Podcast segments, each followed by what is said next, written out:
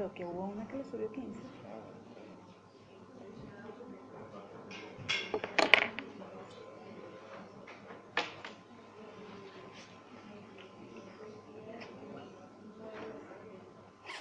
Vamos a ver la segunda entrega.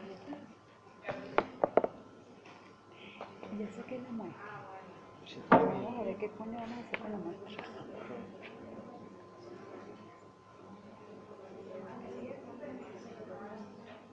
Qué es que nos toca para la segunda.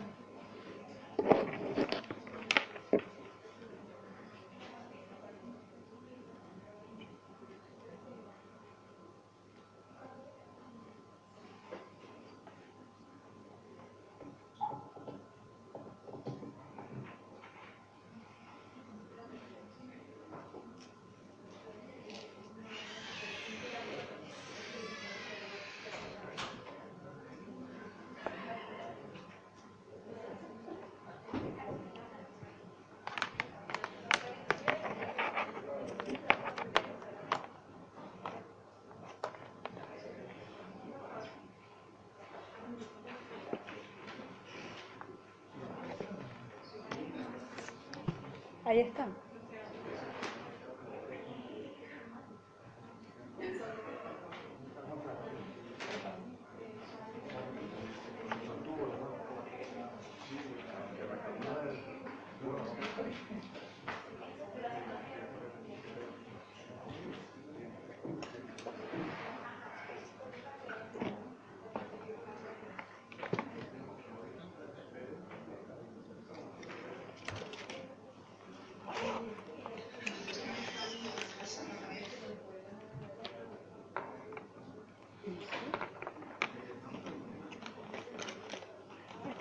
Esta segunda entrega no se evalúa.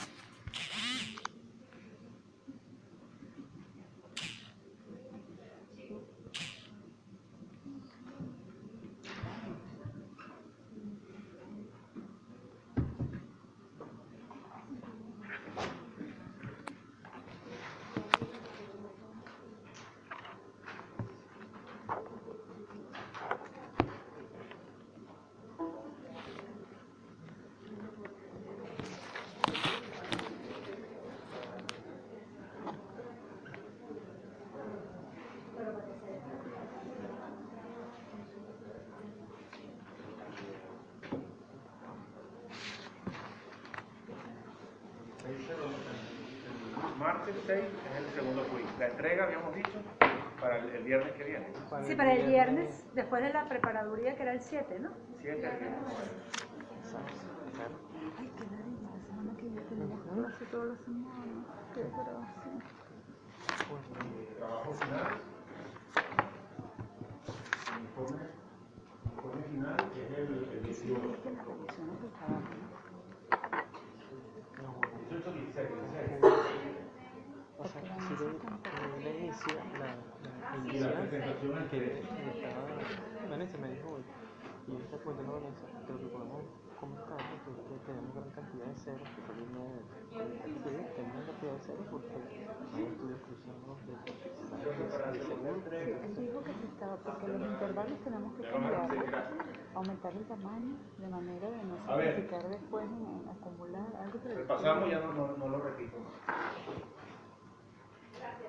Ah, ya anotado. Eh, la segunda entrega tienen que incorporar las correcciones de la primera en términos de lo que son los objetivos, el alcance, las definiciones, metodología, todas esas cosas. eso no lleva nota. Eso es refinamiento. Lo que sí lleva nota es muestreo en los casos en los que aplique, los que no sea data longitudinal, donde yo aplicado muestreo. Estimación puntual, estimación por intervalo, en el caso de series longitudinales, el tema de los, los, intervalos móviles, esas cosas ¿no? Eh, Y deberían establecer, o sea, establecer comparaciones para medias o para proporciones, dependiendo de los objetivos que tienen. Eso sí lleva nota, esa es la parte que, va a generar la calificación de esa segunda entrega. El martes que viene tenemos el tercer quiz. Va muestreo, hemos visto las técnicas de muestreo, el caso de, las nociones de muestreo, va estimación puntual, estimación por intervalo y los y hipótesis. Lo que vamos a ver hoy ya no, no tiene evaluación por quiz ni en entregas de trabajo pero sí deben incorporarlo en, el, la entrega final. En la entrega final sí deberían incorporar algún modelo causal, que es lo que, lo que vamos a ver hoy. Ya para el segundo, el tercer quiz, ya con lo que tenemos ya es suficiente. Bien, repito, en la parte derecha se están anotando las consultas para atenderlas a, a, a, mitad del break, al final de la, de la clase. Bien. Entonces entramos en, materia. Y vamos a ver eh, ya la parte de modelos causales, las relaciones causales, es lo que comúnmente llamamos análisis de regresión. Hay, hay muchas eh, relaciones causales. Eso, eso, ha avanzado muchísimo y hay de todo tipo. Este curso se va a fundamentar en una relación que es de tipo lineal. Es decir, entre un par de variables o un conjunto de variables se establece una relación que es una línea recta. Entonces, donde hay una variable que vamos a denominar con el nombre de x, que es una variable eh, en la literatura puede aparecer como independiente, como un regresor, como variable predictora, y hay una variable que vamos a explicar, que va a ser la variable y, la vamos a denominar como y, que es la variable dependiente, o variable respuesta, o variable regresada. Eh, y, si, luego tenemos un término que es una constante, que, es la que determina de acuerdo con la recta, que vamos a ver, lo llamamos intercepto en este caso es la, la, por letra A. Eh, la B es, un coeficiente, una estimación de un parámetro que eh, aproxima a la relación entre esas dos variables. Fíjense ya que entonces ese parámetro no es una media ni una varianza, ni, ni, una de esas cosas que hemos venido viendo, es una relación, un coeficiente que establece qué impacto tiene las variaciones en una variable independiente en el comportamiento de una variable eh, dependiente. Termino la regresión. Eh, esto es un aporte prácticamente neto británico. El señor Galton, el que vieron el que hizo el experimento de la bolita, él, trabajaba con data eh, antropométrica, y cosas de esas. Y se dio cuenta que había, había un comportamiento en las poblaciones de que eh, los individuos que eran altos día se esperaba que sus hijos fueran tan altos como ellos y resulta que también regresaban a la, a la media de la población. No, no, era, no era que, que, siempre que tuviera padres altos no a pedir un hijo más alto. No, lo que ocurría era, era lo contrario, que entre dos padres altos salía un hijo que a lo mejor regresaba al promedio de la, de la, de la población, de donde provenía. De manera que ahí viene el término de regresión, como una relación que establece que toda la, la, una nube de puntos, una, un proceso que se está generando que tiene una dispersión, siempre va a regresar al nivel medio o al valor promedio de la población de la cual proviene. Bien, esto luego lo, lo, lo mejoró eh, después de Fisher, lo, mejoró. Este, hay varios, todo británico, todos eran, británicos Bien.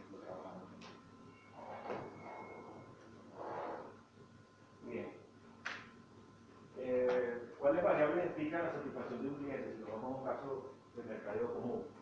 ¿Cuánto gastará determinado hogar de acuerdo a sus ingresos? Entonces la variable allí eh, independiente del ingreso y nosotros queremos determinar cuánto va a gastar. Es común, como digo, expresar el gasto en función del ingreso. Eh, a pesar de que no hay ingreso, siempre va a haber un gasto. Entonces ya podemos ir intuitivamente dándonos cuenta de que el intercepto es ese valor que toma la variable que vamos a explicar cuando la variable independiente del a, a formalizarlo más adelante. ¿Con qué periodicidad se relacionan las ventas con los gastos en publicidad cuando se controla el efecto del precio. Ya tenemos ahí dos variables que tratan de explicar a una. Entonces, alguna de ellas tenemos que controlarla y vemos cómo varían las otras. Hay una asociación entre la participación del mercado y el tamaño de las fuerzas de venta. La opinión que tienen los clientes de la calidad se relaciona con su opinión sobre los precios. Esas son preguntas que pueden ser respondidas y entendidas a través de una relación lineal y, un modelo causal eh, lineal. Entonces piensen, es lo que ya entramos en lo que llamaríamos análisis predictivo. Una vez que nosotros encontramos esa relación, pues nuestro interés es proyectar eso adelante, generar escenarios, generar posibles valores de esa variable independiente y cuál es el comportamiento de la variable que queremos explicar, de la variable dependiente. Entonces se utiliza para determinar si la variable independiente explica una variación significativa en la variable dependiente. Primeramente entonces queremos identificar que haya una relación. También se utiliza para determinar cuánto de la variación de las variables dependientes se explica con las variaciones del independiente. Entonces la fuerza de la relación. En qué cantidad variación de las variables independientes me genera variaciones en las variables dependientes. Luego determinar la estructura o la forma de la relación. Entonces, cómo es esa ecuación matemática que establece ese vínculo entre unas variables y otras. Y luego, finalmente, queremos pronosticar los valores de la variable eh, dependiente. ¿Queda claro? Entonces, e, esos betas, esos coeficientes, nos van a decir el sentido. Primeramente, si existen, si ese beta es distinto de cero. Por ahí ya pueden intuir de que hay un contraste para saber si eso es, es igual o distinto de cero. Van, van, a ver que aquí esta, esta parte es integradora de lo que hemos estado viendo en el curso. Entonces ya vimos contraste de hipótesis, vamos a ver que hay un contraste para determinar que esos betas son estadísticamente distintos de cero, dado que estamos trabajando con muestras. Luego vamos a ver el sentido de esa relación, vamos a ver la magnitud de esa relación y vamos a ver la forma eh, o la estructura de esa relación porque pueden haber varias variables que impactan simultáneamente con fines de, de, de predicción. Cuando hablamos de, predecir, hay distintos abordajes. Entonces, hay, una, un, hay varios métodos eh, de información subjetiva son encuestas, el método Delphi, el brainstorming. Eh, estos métodos no hay que descartarlos porque aparentemente no tengan un sustento matemático muy robusto. De hecho, han cobrado mucha fuerza en el último tiempo. Lo que le he dicho varias veces es que si le preguntamos a especialistas eh, sobre cuánto va a ser la inflación del año que viene, seguramente vamos a tener un número mucho mejor, mucho mejor. que el, el, mejor modelo hecho por cualquiera de ellos. Entonces, esas son estimaciones o predicciones, modelos subjetivos. Luego hay modelos de series temporales, en los cuales el modelo de descomposición, como el que les explicó Carlos, en el cual le sustraemos elementos, tendencia, componente cíclica, componente estacional, al final dejamos lo que la parte completamente aleatoria, que depende del azar, esa estructura la pronosticamos y luego le devolvemos todas sus componentes. Es un, lo, lo, que les explico Ahora, alguna vez. Carlos nos dijo que era para pronosticar con las series temporales, normalmente se pronosticaba, eran cortos periodos de tiempo, porque todo dependía de la, de la, del tiempo que se tomara. Todo depende del histórico que tenga, depende del de, de, método que esté utilizando, porque si tiene poco histórico, quizás el segundo, el, el método de alisado, es lo que hace como que suavizar el comportamiento de, de, de una, de una curva. Si tiene mucha, mucha data, eh, más de 50 eh, casos, o, o, por cada año que quiere eh, pronosticar, tiene 5 por lo menos, entonces pueden funcionar los modelos ARIMA. El modelo ARIMA al final lo que hace es inferir sobre el, proceso generador de los datos. Okay y trabaja de una manera muy interesante porque entiende que eso, digamos, es estable y las variaciones bien son perturbaciones en el corto plazo. Entonces, eh, tiene una, una, componente que es la variable explicándose en función de sí misma y tiene otra componente que es la aleatoriedad, cómo el azar juega con eso. Entonces, esa, es la, hay métodos para todo. Entonces, dependiendo del método que vayamos a utilizar, dependiendo de los objetivos que vayamos a buscar y del fenómeno que estemos estudiando y de la data hay uno u otro abordaje diferenciado y vamos a requerir distintos insumos. Finalmente tenemos modelos causales, que es donde se mueve la econometría. Hay otras técnicas más complicadas, que son la parte de redes neurales, el tema de los sistemas, pero la econometría en general se surte de lo que son regresiones. Eh, regresión lineal como la que vamos a ver en este curso, pero hay regresión logística, hay, regresiones de regresiones. Eh, estas son lineales en los parámetros, es decir, ese parámetro no tiene ningún exponente, no está al cuadrado, no, está, eh, no tiene ningún otro, no es logaritmo de nada. Entonces, él es lo que establece una relación en la que una variación en la variable eh, independiente genera una variación en la variable independiente a través de una constante. es lineal. Y esa, y esa relación en el largo plazo es una red. Entonces, tipos de modelos econométricos o de regresiones. Eh, podemos ver, hay, unas clasificaciones por el número de ecuaciones. Si es una regresión simple, lo que tenemos es una variable independiente y una variable dependiente. Si es múltiple, puede haber n cantidades de variables que expliquen a una sola variable. Ecuaciones simultáneas, ya tenemos n cantidades de variables independientes que me van a explicar a otro número menor de variables, eh, de variables dependientes. Y luego vectores autorregresivos, son técnicas un poco más complejas. Luego, eh, segundo clasificación por la inclusión o no de variables retardadas. Entonces vamos a tener dos tipos de modelos, eso sí es importante que lo tengan ustedes presentes. Modelo estático es cuando todos los tiempos de la variable temporal una serie de tiempos están en, en, el mismo momento.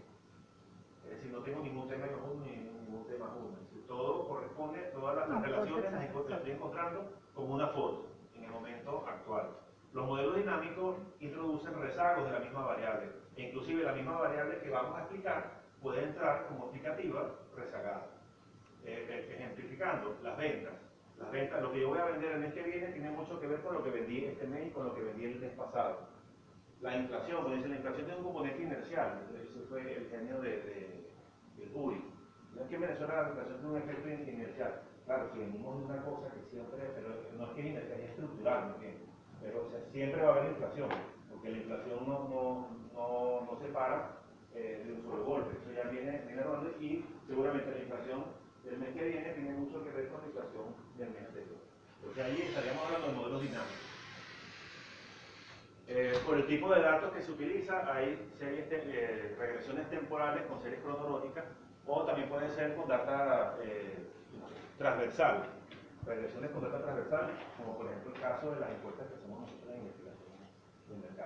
Y luego por las formas funcionales de las ecuaciones, el caso de relaciones lineales, como las que vamos a estudiar en este curso, y relaciones no lineales que por ejemplo el beta estuviera elevado al cuadrado, entonces más bien la relación es una, una parábola, o un logaritmo, o un exponencial, o un polinomio, esas son relaciones que no vamos a ver, pero en la metodología de, mínimos cuadrados, que es la con la que se genera este tipo de regresiones, también trabaja con ese tipo de, de variables de datos. Tipo de variables que intervienen, hay dos básicamente. Aquí ya la literatura es un poquitico más precisa, variables endógenas, variables exógenas. ¿Cuáles son las variables endógenas? Aquellas cuyos valores se determinan por el modelo. Y las exógenas, pues aquellas que vienen de fuera del modelo. De las exógenas hay las corrientes y las retardadas. Las corrientes, digamos, las que sirven para un modelo estático y las retardadas para un modelo dinámico, están rezagadas. Y puede haber endógenas retardadas, lo que les estoy explicando de la venta, que pudiera entrar a explicarse ella misma con, con retardo. ¿Cómo decidir el carácter endógeno o predeterminado de las variables? Eh, es una etapa compleja. hay, teoría. Una de las vías más importantes es apegarse a la teoría económica de gente que ya ha realizado investigaciones y ha mostrado cómo se comporta eso. Pero en general eh, no, hay, no, no, se ha escrito mucho. Es algo, un proceso complejo. Eh, porque primeramente está, está hablándose de que hay una de las variables que incide sobre la otra. Vamos a ver que en eso hay un problema dual. Si X causa que si las variaciones de X provocan variaciones de Y. Eso es, así de, sencillo. Yo varío mi variable eh, independiente y la dependiente se va a mover. Ahí podemos establecer ya que es una relación de causalidad. Pero podemos también ver que pudiera prestarse para ciertas ambigüedades. El caso que aquí les planteamos. Un estímulo en el nivel de actividad económica se traduce como un incremento en el consumo de energía eléctrica. Ahora mismo en Venezuela, si prendemos todo nuestro destartalado parque industrial, se nos va la luz con toda seguridad en todas las casas. Pero en general, cuando sube la actividad económica, sube la demanda del consumo eléctrico también. Pero también ha habido casos en los que un incremento en el consumo de energía eléctrica conlleva un mayor nivel de actividad económica. Quizás pareciera que, no está tan directo, pero ocurre, también puede ser. Entonces, ¿cómo, ¿cómo, nos definimos en ese momento? ¿Cuál es nuestra variable explicativa? ¿Cuál es nuestra variable explicada? ¿Cuál es el entorno y cuál es el entorno? Entonces, ahí es donde hay que acudir a, la teoría y eh, ensayar, probar. Entonces, lo primero, tiene que existir correlación estadística entre las dos variables. Es una condición necesaria, no suficiente. ¿Se acuerdan el caso que, al comienzo les hablé? Eh, recuerdo, era el caso de los nacimientos en, el, Imperio Británico. En 1800, una discusión muy fuerte, muy acalorada, porque alguien dijo que iba a nacer más gente porque se estaba muriendo más gente. Y trató de eso, dos, dos variables que tienen alta correlación, pero no hay causalidad. De ellas no hay una causalidad. Entonces, de aviones en China. Tenía una alta correlación con el número de aterrizajes de aviones. Son números que dan una correlación porque es una fórmula matemática, pero no, no recoge una relación causal entre ellos. Entonces hay que tener mucho cuidado con eso. Variables con alta correlación es una condición necesaria, pero no es necesaria y suficiente. Puede, puede lo que llamamos correlaciones espurias, vamos a ver hacia el final, que eso tiene que cuidarse en el trabajo en el trabajo que puedan encontrar una correlación alta, pero resulta que cuando van a buscar un modelo causal no da, no, no tienen que ver. Entonces, la existencia de causalidad implica la existencia de correlación, pero no al revés. Cuando hay causalidad, con toda seguridad hay correlación. Pero cuando hay correlación, no necesariamente hay causalidad. Luego, eh, tal que el rechazo de una variable explicativa en los contrastes eh, de la hipótesis del modelo, del modelo implica que no existe una relación causal entre la variable explicativa y la variable explicada. Es decir, cuando nosotros en un contraste de un modelo determinamos que el beta es cero, estadísticamente hablando, esa, esa, ahí no hay relación de causalidad. Es importante que lo lleven conceptualmente. Piensa un ejemplo, consumo de oxígeno y tiempo de carrera, ahora que está de moda lo de los runners. Este es el, gráfico de dispersión, una variable en el eje X y otra variable en el eje Y, y pareciera que sí hay una relación, entre las dos variables que se ajustan muy aproximadamente a una recta. Entonces vemos aquí el análisis de correlación, ciertamente pues hay una correlación alta. Cuando aplicamos un análisis de regresión lineal, digamos hasta el ajuste de los puntos, con los intervalos de confianza y sí perfectamente ajusta una, una recta de regresión. Otros comportamientos, fíjense aquí. Aquí hay o no relación. Sí, hay. Como parabólico. Pero no es una relación lineal. No es lineal. Entonces, cuando ustedes corren el, el, coeficiente de correlación de Pearson, Carl Pearson es el otro que está. Galton, Carl Pearson, es el padre de la correlación de Pearson, la correlación lineal, y luego vino Fisher, que, que, que terminó de rematar la cosa. Pero son, todos son británicos. Entonces, allá en el primer caso, vemos cómo la relación no es lineal y seguramente ustedes le corren la correlación y les va a dar este, eh, que no da, que es muy bajito. Ahora, existe una relación, lo que ocurre es que no todas las relaciones son lineales. Relaciones hay montones. Eh, este caso sí es una relación lineal, este caso es una relación como sinusoidal o polinómica, ¿no? Entonces que tiene altura. Y en este caso, ahí sí podemos decir que no hay relación, o la relación es muy pobre, es, aleatorio, el comportamiento es aleatorio, no hay un patrón. Entonces, ¿cuál es la mejor regresión?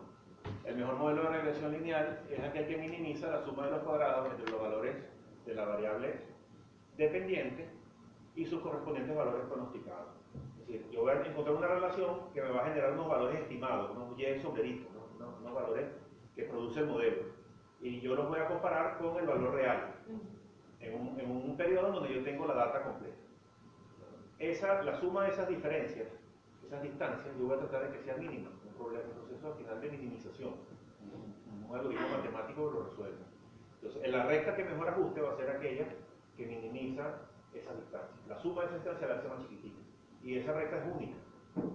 Siempre vamos a ser capaces de encontrar una relación única que minimice, que sea la mejor relación para esa, para, para esa relación entre esas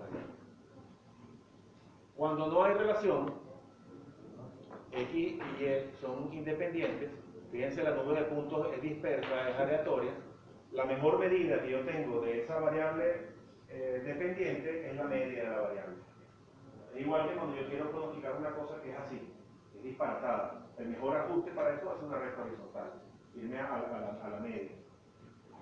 Entonces, esto guárdalo porque lo vamos a utilizar más adelante. Si no tengo ninguna información, si no hay ningún patrón, el mejor ajuste que puedo tomar es tomar la media de la variable. Eh, cuando empezamos a ver estadística descriptiva, la, mejor medida para hablar, para empezar a describir algo es la media. Siempre. Es como que la planta baja de, de, toda esta parte del conocimiento. Cuando ya existe una relación, cuando ya X e Y tienen un tipo de relación, entonces puede proceder un ajuste de tipo lineal. Entonces, eh, volvemos al ejemplo de, de la correlación y, la, el modelo causal entre el consumo de oxígeno y el rendimiento de una carrera. Esta es la recta que mejor ajusta. Entonces vamos a ver los componentes. Estas son las, variables. Siempre vamos por convención a colocar en el eje Y, en el eje vertical, la variable con la cual queremos explicar. Y todos los análisis siempre nos vamos a pivotear a generar en función de esa variable. Los errores, las proyecciones, todas van en función del comportamiento de esta variable. Esta variable es la variable eh, independiente. Cuando ella se mueve, es la que genera, es la, causalidad de que esto se mueva. Y es la que usualmente vamos a tener en el, eje horizontal. Si son varias variables, bueno, va a haber un gráfico para cada una de, estas variables. Eh, a veces se puede producir un plano en tres dimensiones. Hay, hay cantidad de dimensiones, lo que pasa es que nosotros por nuestra limitación humana no podemos pensar en más de tres dimensiones, pero existen eh, espacios pues, dimensionales. Bien, la recta de regresión, entonces vamos a ver eh, una explicación. Siempre fíjense lo que estoy diciendo, los pronósticos y todo siempre se van a girar en términos de la variable eh, de respuesta. Entonces ya abordamos la forma matemática de esa relación, en donde vamos a tener un intercepto o una constante, que no es más que el punto en el donde corta la recta en el eje de la variable eh, dependiente, de la variable de respuesta, y la, vamos a interpretar como el valor que toma la variable de respuesta cuando la variable explicativa vale cero. Bien, a pesar de que la persona no haya corrido un metro, ya está consumiendo oxígeno. ¿Tiene sentido, no? El beta 1 va a darnos precisamente la relación el consumo de oxígeno y la, la carrera, el esfuerzo realizado.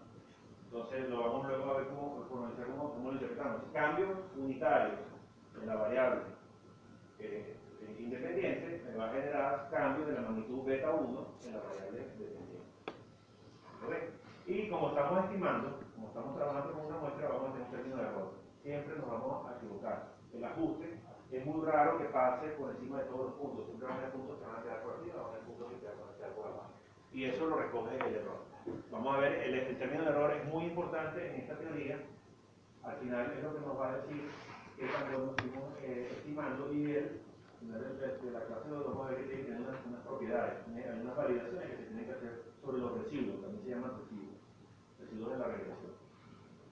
Entonces, se desea hallar la relación entre el tiempo de carrera y el consumo de oxígeno.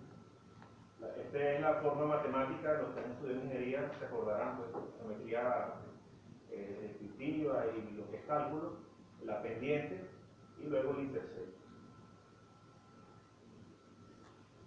Sustituyendo lo que les había conversado antes, lo que es la, el beta cero, la estructura de este Entonces, fíjense, beta cero es la magnitud que separa el corte de, la recta de regresión en el eje de la Y, cuando, el cero, eh, cuando la variable independiente vale 0.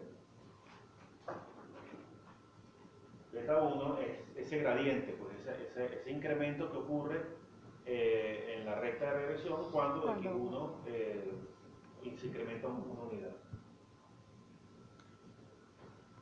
El error es la distancia hacia arriba o hacia abajo que tienen los puntos con relación a ese ajuste, a esa recta de mejor ajuste. Bien, una pregunta, ¿qué representa entonces el error en esa recta de regresión lineal? La distancia del inter... No, la distancia de los puntos con la línea de ajuste. ¿Hacia arriba o hacia abajo? cuatro opciones cuál sería? Ah, la variación de Y alrededor de la línea.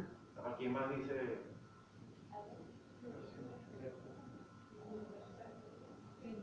la, la ordenada en el oído. Eso tiene tiene razón usted. Exacto. Porque acuérdense que todas las interpretaciones las vamos a hacer en función de la variable bien. Muy bien. Bien, lo que les decía antes, estamos hablando de parámetros poblacionales. Eh, la acotación ya no estamos buscando medias ni varianzas, ¿no? ni otro tipo de estadístico, sino que estamos hallando unos parámetros que establecen una magnitud, una relación que se da en la, po- en la población en general. Y lo vamos a estar recogiendo a través de pro- eh, estos son paquetes estadísticos, digamos, paquetes que en general ofrecen soluciones eh, para obtener regresiones. En el curso vamos a ver hoy algunos archivos, yo se los envío mañana por correo, que lo hacen en Excel. En Excel. Ya esto, Excel hace prácticamente todo, sin tanta complejidad y sin tanta complicación. Vamos, vamos a ver algunos ejercicios aplicados ya en el Excel, que ya está montado, y les voy a pasar el archivo en la tónica de nosotros, que ya viene este, con todos los pasos con todos los, elementos que tienen que tomar en cuenta para poderlo correr ustedes. Tanto en las rutinas que ya tiene Excel diseñado, como en la parte formulada. Acuérdense que Excel tiene la- la- las dos vertientes. Ya tiene rutinas estándar para, salidas de, este tipo de, aplicaciones, pero a la vez, dependiendo, tiene, fórmulas para hacer los estimadores, tiene fórmulas para cálculos de pendientes, para cálculos de recuadrado, todo ese tipo ambos, ambas vertientes van a tener. Entonces, fíjense, el método de mínimos cuadrados lo que busca es minimizar estas distancias. Todos estos puntos tienen una, distancia o una brecha con relación a la recta de mejor ajuste. Aquella recta que mejor ajuste, la recta que va a ser la que minimiza la suma total de todas esas distancias al cuadrado. Entonces, esa es la idea intuitiva. Ahí hay un tema de, de minimización con álgebra vectorial que encuentra eh, la mejor dirección, realiza el ajuste y eso devuelve una ecuación. Eh, ahí ese tema complejo, ustedes asuman eh, la parte conceptual, la parte que. Entonces, los parámetros usualmente en la literatura los van a encontrar con el sombrerito, los parámetros estimados, o los estimadores de la recta de regresión. Entonces, fíjense, supongamos el hecho de que la- ausencia de información, el mejor eh, elemento que yo tengo para describir una relación es el promedio de la variable y, como lo vimos antes. Pero resulta que el comportamiento de estos puntos sigue un patrón, y ese patrón es lineal. Entonces yo voy a proponer una, una regresión. Entonces fíjense, la distancia entre la recta y mi información anterior, la recta, el- la recta horizontal que establece el valor medio, eso va a ser la varianza explicada. Es decir, la información, variabilidad de información estadística, es la cantidad de información que está explicada por la relación que recoge la recta. Aquella parte que es superior, está por arriba de la recta de regresión, es una variabilidad no explicada. Y vamos a, empezar a trabajar con esos conceptos. Variabilidad explicada por el modelo, variabilidad que escapa al modelo. Vamos a tratar de minimizar la que no es. Y hay una variabilidad total. La suma de esas dos. Entonces, fíjense, la fórmula de la variabilidad explicada, este es el, estima- el estimador, menos la media, esto elevado al cuadrado para que me dé positivo, para que no se le dé, para que sea una distancia, ¿cierto? Entonces esa es la fórmula para la variabilidad explicada. El otro pedacito, la no explicada, es la distancia que hay entre el punto, pues el punto que está por aquí arriba, menos la recta de estimación, el y sombrerito. Entonces esa distancia va a resumir aquella información que no está recogida por, por el número. Y la variabilidad total, bueno, es esta fórmula, si ustedes se ponen a sumar esto y desarrollan el polinomio y todas esas cosas, al final cuando lo vuelven a reducir les va a dar esa, esa forma simplificada que está ahí abajo. Que es la, la, la distancia que hay entre cada, sub de cada punto y su media. Pero lleva, no era la misma fórmula de la explicada. No, no, veanla bien. Ahí, en, la, en la Abajo. variabilidad total no ah, aparece la claro, recta no de aparece. estimada. Sí, sí. No aparece la recta de regresión. Como variabilidad explicada es todos los que están por debajo de la línea. Entre la Está media, entre la media y la de y. variable y, y la, y la, Y la la recta de mejor ajuste. Eso, eso, eso lo tomamos como varianza explicada. Fíjense que esta es la forma de la varianza normal. La, la varianza que hemos venido estudiando es esta misma. Entonces, la distancia que hay, la, la variabilidad entre los puntos, al final la puedo descomponer cuando le paso una recta por el medio. la puedo descomponer entre aquellos que están por arriba de la recta y aquellos que están por debajo de la recta. Estos casos, son los valores que están por encima de la única. como no explicaron, porque ellos no, tienen, no guardan relación con este promedio. en ese sentido. Ellos, eh, hasta aquí recoge una parte de la información, esta acá no tiene información, no la puedes imputar al, al, al ajuste que estás haciendo. Aquí, o sea, estos son los casos en los que diríamos que hay relación pero no hay causalidad y entonces utilizo la media. No, ya cuando estamos aquí ya hay causalidad. Hago causalidad. Hay causalidad. ¿Y por qué estoy utilizando en este caso si hay una relación Porque con la- una línea, la La media? primera medida, la primera medida que yo tengo para describir cualquier Es la media. cosa es la media. Ok. Entonces yo voy a mejorar proponiendo una recta de mejor ajuste. Ok, Y entonces la ganancia que me da el haber acogido una recta con un ajuste mejor es porque estoy bajando la varianza. ok. ¿Ya? ¿Qué le estoy diciendo aquí? Esta fórmula, la varianza total, es la fórmula que aplicaría si trabajáramos con la recta horizontal. ¿Verdad? ¿Sí lo ven? Estamos calculando la variabilidad que hay si nos estamos comparando con esta recta eh, total. Pero que yo conseguí una recta, una relación lineal, que promedia el comportamiento de todos sus puntitos, entonces hay una ganancia, hay una reducción de la variabilidad. Entonces esa reducción de la variabilidad es el paso que, que se da de, de- de trabajar con la media de la variable dependiente a, a- a empezar a trabajar con la, mejor. Hay, una mejora o se espera que haya una mejora. Si no hay una mejora, quiere decir que eh, eh, precisamente que no hay causalidad. No hay causalidad. Que me quedo trabajando con mi recta horizontal porque hay un patrón lineal. Bien, entonces fíjense que ya entramos a la parte de inferencia. La hipótesis nula va a ser que el coeficiente, el, el estimador de ese parámetro que establece la relación es cero. Eso es lo que yo quiero descartar. Acuérdense que en la parte de hipótesis eh, yo quiero descartar, eh, la, la- yo primero testeo lo que quiero descartar. Si eso no es cero, yo sigo, mi modelo sigue. Si es cero, ya me paro allí. ¿no? Era lo que veíamos en la clase pasada. Claro. Ya, ya, si ya demuestro yo, mira, esa relación es nula, ese beta, esa variable no tiene impacto en mi variable que quiero explicar. El beta cero, ya, paro, ya, no, no sigo el modelo.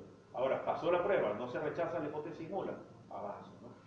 Entonces, esta es la, comparación que, vamos a hacer. Eh, acuérdense del tema del p-valor. El p-valor, acostúmbrense usarlo porque es la salida que dan la mayoría de los programas. Eh, en la forma tradicional como se trabajaba antes era por regiones críticas. Vimos cómo es la definición de una región crítica, los siete pasos eso para hacer un contraste de hipótesis. Bueno, en general ha cobrado mucha fuerza en el mundo entero el trabajar con el p-valor, al punto de que, digamos, lo hemos constituido, porque entonces se fija un p-valor de 0,05 y todo lo que sea eh, menor que 0,05 se rechaza y lo que no, no se rechaza. Entonces, ustedes que trabajan en el campo de la medicina, si le llega un señor y le sale el antígeno prostático, digamos, con un valor que no, no es rechazable, pero resulta que su papá murió de próstata y su abuelo murió de próstata, Hay que considerar. hay que considerarlo. Y el p-valor, entonces tiende de una manera muy simplista a rechazar cosas que hay que tener otra consideración. Entonces el p-valor, la recomendación es que lo, lo, lo manejen de alguna manera a discreción. Ah, En algún estudio eh, uno dice, bueno, trabajo estas cosas al 5%, otras cosas se trabajan al 10%, depende de la naturaleza. Y en el mismo estudio pudiera cambiar, porque si es una variable sensible, es una variable que, que- que es importante, pues yo puedo ser un poquito más flexible y la decisión queda en el, en el investigador. No es como que una regla rígida decir que todo lo que esté por debajo de 0,05 rechazo. Al final, ¿qué es ese p-valor? Es la probabilidad de yo equivocarme, bajo, el- bajo que sea cierta la hipótesis nula, es la probabilidad de que yo tome una mala decisión. Entonces, cuando ella es muy chiquita, digamos 0,05, yo pongo las manos en la candela. Y yo me juego y meto preso al inocente. ¿Se acuerdan? El error tipo, tipo 1. Tipo 1. Entonces yo, yo fijo, yo digo de 0,05. Esa probabilidad es tan chiquita que yo tengo muchas probabilidades de, de que estoy en lo cierto y entonces rechazo. Rechazo la inocencia y lo dejo preso. Pero eso precisamente es lo que yo normalmente quiero controlar en los contrastes de hipótesis. Entonces acá lo, lo fijamos, fijamos el p-valor, esa es la probabilidad de yo equivocarme, de tomar una decisión errada, de que ese beta eh, yo diga que, que está siendo cero ¿no? y resulta que no, que no lo es. O al revés, perdón. que- Claro, porque el cero beta siendo cero es el no rechazar estoy una... rechazando que es cero y resulta que estoy tomando una relación que no existe. Esto, entonces el p-valor sería el error tipo 1. Sí, está asociado al error tipo uno. La, la parte de, doctor, de sensibilidad y especificidad la vamos a ver la clase que viene, porque esta, esta parte de hoy es densa, entonces si metíamos eso, a quedarnos esto dividido. La clase que viene vemos la, la parte que queda de pronóstico y el tema del chi cuadrado y sensibilidad y especificidad, que, que creo que es un valor agregado también ahí para que se lleven esas nociones. Nosotros cuando tenemos preparaduría, El miércoles. Aprovechen ahí a Carlos. ¿no? Bueno, aquí está gráficamente ¿no? lo que es el valor P, es la probabilidad de la zona de rechazo, suponiendo que la hipótesis nula es cierta.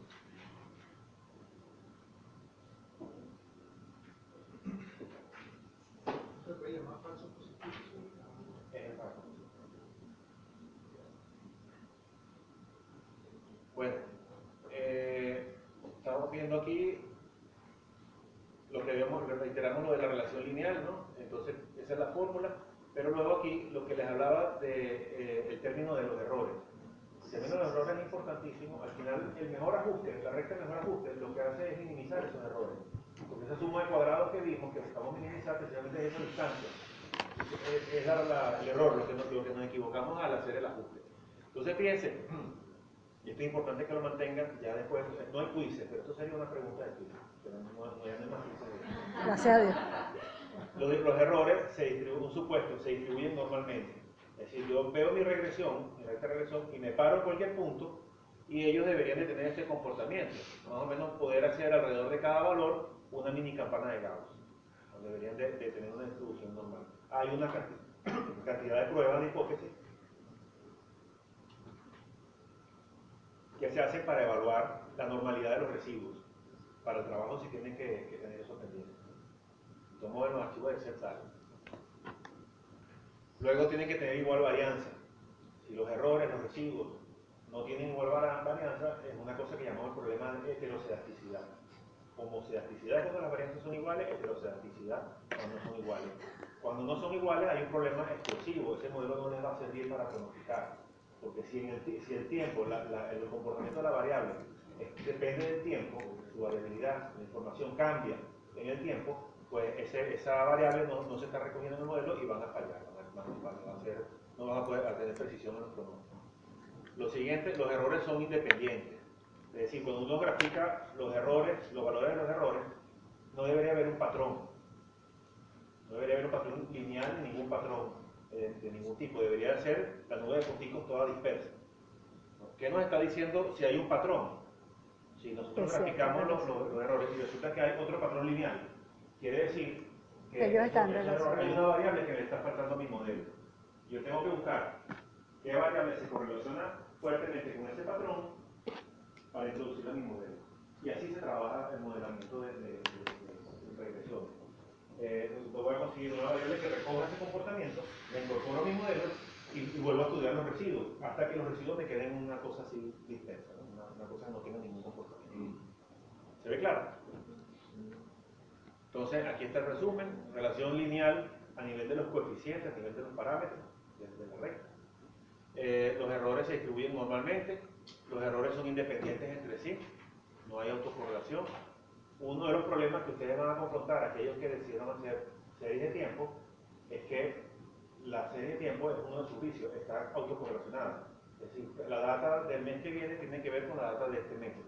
Y eso es un problema para pronosticar, pero van a ver que hay maneras de eliminarlo, de. Se puede trabajar con eso. Eh, desde Dublin Watson, este Carlos les debe haber explicado algo y les van a seguramente va a profundizar en eso. Eh, los errores tienen varianza constante, es la que el cuarto, si es que esto debería ir para un quiz. Bueno, No, gracias a Dios no. eh, este es el patrón que debería desprenderse cuando hay un comportamiento aleatorio. Entonces no podríamos hacer ningún ajuste.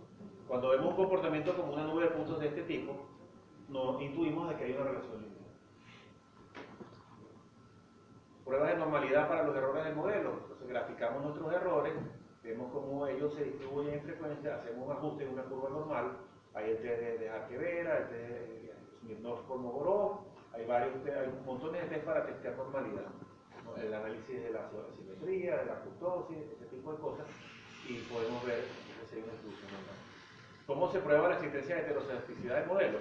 Graficamos los residuos, el valor eh, de los residuos y el valor predicho, y un comportamiento como este, en el cual esos residuos se ordenan a través de un patrón de rectas paralelas, me dice a mí que ahí hay heter- este- heteroscedasticidad. Quiere decir que la varianza está cambiando en la medida que el tiempo cambia.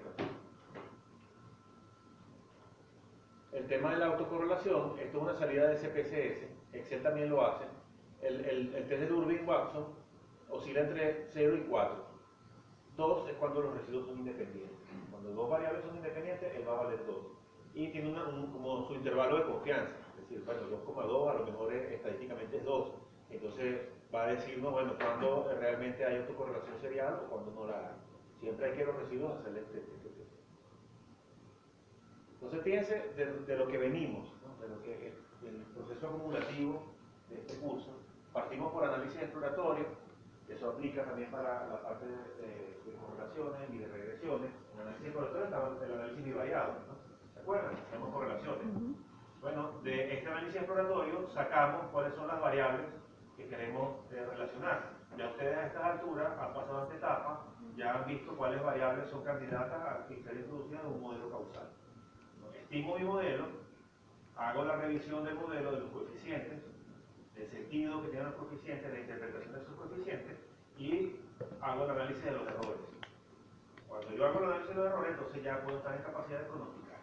Yo digo, mi modelo existe, la relación existe, se ha probado, y tiene las condiciones de los residuos que me permiten pronosticar. Hay siempre dilemas con esto, ¿no? ¿Todo modelo sirve para pronosticar? La respuesta es no. Porque un modelo puede ser muy bueno para explicar el pasado, pero no necesariamente eso quiere decir que vaya a explicar el futuro. Para que pueda pronosticar, tiene que cumplir ciertas condiciones. Y luego hay ciertas pruebas, eh, por ejemplo, data longitudinal, se truncan los extremos, se quita el principio, se quita el fin, se reestima el modelo, y si esos parámetros, esos estimadores, perdón, esos betas, no cambian, pues se dice que el modelo es estable. Y hay una cantidad de pasos y, y ayuditas, pues acuérdense que esto es sentido común. Eh, ¿Qué se hace para, para poder decir, este modelo me garantiza estimadores confiables, insesgados, todo lo que vimos en la parte de, de estimación puntual? Eh, son precisos, de mínima varianza, los residuos se comportan bien, son normales, son independientes, no están autocorrelacionados, yo me atrevo a pronosticar.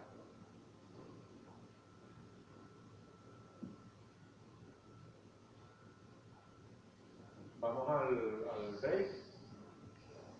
Y, Eso de todo mañana este material. Sí. Sí. Vienen, ya, ya vamos. Que, que vienen 10 para las, dos- para las 7, ¿verdad? Este es el tema del video. Vamos a ver. Carlos Torrealba. Vamos a verla.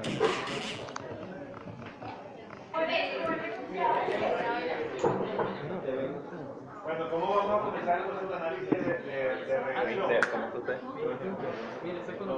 La la habían visto. Igual, uno. Los coeficientes del modelo indican la, significancia, en, en estadística, ¿cuál es la significancia? Es algo que es importante, algo que es distinto de cero, algo, algo que es de- tiene, tiene sentido, tiene significado. Entonces nos va a indicar la significación de cada variable independiente para predecir la variable que queremos eh, predecir. Entonces, ¿en qué consiste la prueba de significancia? Queremos validar si los coeficientes son significativamente distintos de cero. Acuérdense que el cero estadístico no es el mismo cero normal, él tiene un intervalo de confianza y puede haber valores tan chiquiticos que nosotros nadie diría que es cero, pero estadísticamente eso es cero. ¿no? Recuérdense, eh, si está trabajando con una muestra, porque hablábamos en la última clase, y estamos hablando del ingreso, 25 mil bolívares de ingreso menos 50, eh, pues nadie puede decir son iguales. Pero si la, en la muestra la media es 1 millón, 2 millones, 3 millones de bolívares, pues ese número estadísticamente es el mismo. Vamos a estarnos moviendo en un percentil muy similar. Y ahí entonces la diferencia entre esos valores es un cero estadístico. ¿Ok? Entonces eso es lo que vamos a estar contrastando aquí. Dado un nivel de confianza o de, de significancia a, través de este valor, vamos a contrastar que cada beta eh, sea distinto de cero. Versus la hipótesis alternativa que es el complemento, que sea, eh, que sea igual a cero y la, la alternativa que sea distinto de cero. Todos los estadísticos para hacer ese trabajo tienen esta forma. Está la diferencia entre el parámetro y el estimador, con el gorrito arriba, entre la variabilidad y se contrastan a través de una T de estudio. Esa T de estudio lo que va a establecer es esta, comparación. El valor absoluto, es decir, la distancia que hay entre esa T, que tiene n grado de- de- de libertad, y un valor K, va a ser mayor que una T teórica, una distribución teórica. Entonces, en ese caso vamos a rechazar la hipótesis nula, con lo cual vamos a decir que ese beta sub i, o ese, coeficiente, esa relación, existe. Quiere decir que ese beta sub i es significativamente distinto de cero. De tal manera que traducido al castellano, podemos afirmar de que esa variable independiente se relaciona a través de la magnitud beta sub i con la variable dependiente. Entonces, esos betas pueden ser múltiples, dependiendo de cuántas variables yo vaya a estar trabajando. Cuando son varias variables, más de una, entonces yo voy a hacer una prueba de significancia eh, general, global del modelo. Es decir, si el modelo conjuntamente, si todas las variables que yo estoy proponiendo, conjuntamente explican a esa variable eh, dependiente, y lo, lo hago a través de una eh, F de, de Snedeker, se llama en este caso. Eso es un cociente entre normales. pila. Al final, fíjense que lo que estamos haciendo es la suma al cuadrado de la regresión dividido entre la suma al cuadrado de los errores. Estamos tratando de varianza explicada entre varianza no explicada. Ese cociente se distribuye a través de una f de Snedeker y cuando L es suficientemente grande, cuando es suficientemente grande quiere decir que la evidencia de la muestra o la evidencia de la data que yo estoy recogiendo es muy grande comparativamente con la F teórica, con la F de la tabla. Esa, esa probabilidad está tabulada. Entonces yo voy a decir esa diferencia es suficientemente grande como para rechazar la hipótesis nula y entonces conjuntamente ese grupo de variables me explican a esa variable dependiente. Es decir, que todas ellas conjuntamente agregan valor. ¿Se explica? Puede, eh, puede haber el caso más sencillo de una variable explicando otra, pero pueden haber múltiples variables explicando una sola. Entonces, primeramente yo voy a decir conjuntamente todas ellas explican y luego voy a hacer contrastes individuales. Fíjense este caso, tenemos aquí n variables explicativas con sus respectivos coeficientes. Estos coeficientes tienen una variabilidad, tienen una desviación estándar. Esa desviación estándar lo pongo en forma del estadístico. Recuérdense, en la fórmula original era el beta estimado menos el parámetro. ¿Cierto? Pero en este caso estoy asumiendo, bajo hipótesis nula, que el parámetro es cero. Bajo hipótesis nula estoy diciendo no existe relación. Esa, esa, esa cuestión es cero. Entonces, bajo hipótesis nula, algo menos cero, dejo el mismo parámetro. Entonces, eso se distribuye como una T. Voy a mi tabla de la T y, y hago mi cálculo. ¿no? Excel lo hace en la salida de regresión. Fíjense que esto ya es una, un- una salida, pues la- aquí está. Entonces da el valor del coeficiente, da el error típico de la estimación, el valor del estadístico T, entonces vamos a ver cuando él es grande, suficientemente grande como para rechazar la hipótesis nula, nos da el p-valor, entonces p-valor chiquitico me va a tender a rechazar hipótesis nula. Está directamente proporcional que un p-valor chiquitico está asociado a un estadístico grande. Son la misma cosa. Ah, Estadístico grande me va a tender a rechazar la hipótesis nula. Un p-valor chiquitico es una probabilidad de equivocarme muy bajita y yo me la juego y rechazo. Podemos analizarlo de las dos maneras. Si esto fuera una normal, esto es una T, los valores de la T también son muy parecidos a la normal. Si esto fuera una normal, todo aquello que es mayor que 2, son dos desviaciones estándar, al 95% yo rechazo. ¿Van bien? Entonces, eh, no se entendió. Si, si no fuera una T, el valor del estadístico, si más bien fuera una normal, cuando si comparan la, la- la- la normal con la T, tienen, tienen un comportamiento parecido. Entonces, más o menos para un 95%, en la normal es 1,96 desviaciones estándar. En la T está alrededor de 2. En la T. En la T student. está alrededor de 2. Entonces, cuando algo es mayor que 2, en la normal, la- estamos en los extremos, al 95%, y yo rechazo. Digo, el estadístico suficientemente grande. Acá pueden más o menos, eh, no, no es lo mismo porque esto es una T, pero más o menos pueden asumir de que el 13% es muy grande. Eso está en las colas, en la zona de rechazo, en los extremos. ¿no? O sea que en ese caso solamente podríamos establecer relación con las ventas libros anterior. Aquí en este caso, aquí lo vamos a ver, estas son las tres variables que tienen sentido. Eh, venta de licores del mes anterior el p-valor es muy grande, es No, decir, pero el A es con el p-valor y no con el estadístico. no, con el estadístico también, el Es estadístico... que está asociado, el p-valor está sí, asociado sí, al valor son, del son recíprocos. Estadísticos grandes están asociados a Pe- p-valores pequeños. pequeño. Y ambas cosas rechazan hipótesis nulas. Aquí este estadístico es pequeño, no llega a 2. Y fíjense que el p-valor asociado es 27%. Yo tengo 27% de probabilidad de equivocarme si yo digo que esa variable explica. Ah, ok, ok. ¿no? Entonces es probabilidad muy alta. Yo no, me, no me puedo jugar meter esa variable cuando esa variable no está explicando. ¿no? Entonces me va a estar perturbando en el modelo. Entonces fíjense que luego de ese análisis este, me queda el, el intercepto, es decir, el, el valor cuando la- la- las demás variables valen cero, el corte en el eje de 10, de- y las dos variables que me ayudan son el precio del producto y el precio de la competencia. Y para esos estimadores, para esos coeficientes, este que está aquí 5,26, se genera un intervalo de confianza del 95%. Cuando nosotros en regresión tenemos intervalos de confianza, ¿qué es lo que hacemos? El valor esperado, como ustedes en negocio, en un negocio que quieran plantear, el valor esperado va a ser el- la relación que les da el, el- el beta. Y el escenario pesimista va a ser el límite inferior del 95%. Y el escenario optimista va a ser el límite superior del 95%. Entonces, para, para eso es que se generan estas cosas. Eh, vamos, vamos a, a tener este, escenario esperado, escenario pesimista y escenario optimista, en función de esos intervalos de compensación. ¿Cómo se interpreta ese intervalo de confianza, profesor? Del 95.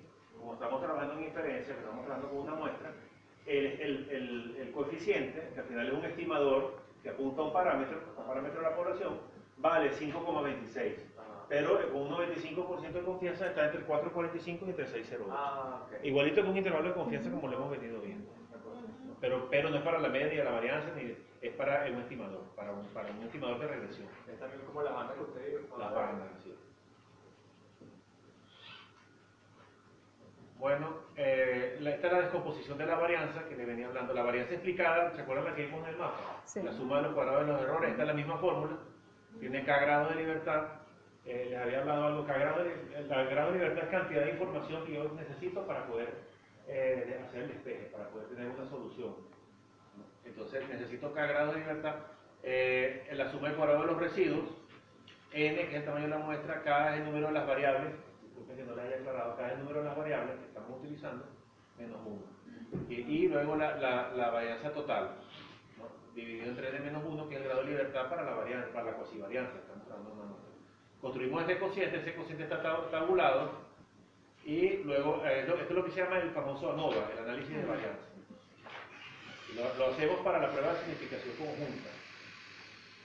Vamos a ver que conjuntamente esas variables, esos coeficientes, son distintos de cero. Aquí lo vemos para un valor grande de la F. La F de la, evi- la evidencia de la muestra nos dice que esa F es grande en comparación con la F teórica, con la, hipótesis, la F que se distribuyese como hipótesis nula. Entonces nosotros nos atrevemos a rechazar la hipótesis. Entonces ellos son conjuntamente distintos de cero. Esa, la correlación que nosotros hicimos en, este, en esta primera entrega, que es la, la que genera Excel, es una base, de- como un análisis previo para solo saber si Lo pusimos en una de las primeras láminas, es una condición que hace Para falta poder- para poder entrar. Primeramente tiene que haber correlación, pero aunque haya correlación no quiere decir que hay Que causalidad. hay causalidad. Y por, por En cambio, en cambio al revés, si- si, hay, análisis, si hay causalidad, Sí hay ya hay correlación.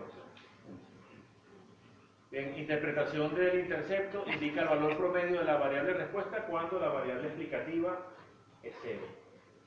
En ausencia de ingreso, yo tengo un gasto. Un gasto. No importa que yo esté desempleado, yo, tengo, yo sigo gastando. ¿no? Si tengo una relación entre, entre gasto e ingreso. Luego, interpretación de la pendiente indica el cambio promedio en la variable de respuesta y cuando la variable x o y se incrementa en unidad. Si cuando eh, Keynes hizo una famosa propensión al gasto, donde dijo, determinó a través de, de- de- de una regresión que en la medida que se aumenta, aumenta el ingreso, el gasto también aumenta, pero en una menor medida. Y, eso, y esa diferencia iba para el ahorro. O sea, he construido teoría económica con esa premisa. Eso no aplica aquí en Venezuela. Aquí, ¿quién va a estar ahorrando? Aquí siempre estamos atrás, gastamos más de lo que ingresamos. Pero en principio eso es uno, de los- principios keynesianos. sal- salía de una regresión. Cuando se incrementa en un bolívar mi ingreso, yo incremento mi gasto en 0,8 y el 0,20 me lo guardo. Digamos, si, si funcionara aquí en Venezuela lo, lo que estableció Keynes. Esto es el archivo que les voy a entregar, tiene esta estructura, fíjense que tiene unos individuos, vendedores que tienen un número de despacho y tienen un número de ventas, dos variables numéricas. Entonces, ¿cuál- ¿cuáles son las ventas estimadas para un vendedor que haga 45 despachos de producto a la semana? Fijamos un valor de la variable eh, X y vamos a ver cuál es el valor correspondiente a la variable Y, eh, a través de una relación que hemos encontrado. Entonces aquí está eh, el trabajo que, que- que hace Excel, Eh, aquí están las, de- las fórmulas explícitas, si el que quiera formular, entonces vamos a ver, eso se le entregamos ya formulado y le vamos a entregar la rutina que corre Excel a través del módulo de análisis de datos para que lo hagan lo haga automáticamente, ya está programado. Bueno, este es el modelo. Cuando un vendedor no hace ningún despacho, ya de todos modos se venden 183 mil bolívares. Y luego, por cada despacho adicional que hace el vendedor, eh, vende 11.915. Quiere decir que uno que venda 45, multiplicamos 45 por 11.915, le sumamos 183.000 y eso es el estimado o el promedio que debería vender un, un vendedor de 45 despachos semanales. Estas son las fórmulas de los estimadores, es, cultura general, no se rompan el coco, que saben que todas esas letras griegas eso es, es fastidioso. Aquí está el cálculo de la recta de, regresión, los parámetros estimados, el valor de la variable eh, independiente, que lo estamos fijando en 45 para saber cómo se comporta la variable respuesta. Resolviendo eso, nos da que 719 mil bolívares es lo que debería vender un, vendedor en. Vamos a ver el, el archivito de regresión simple.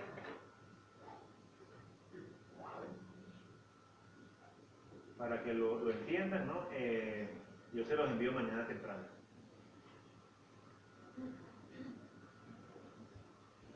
Entonces, fíjense.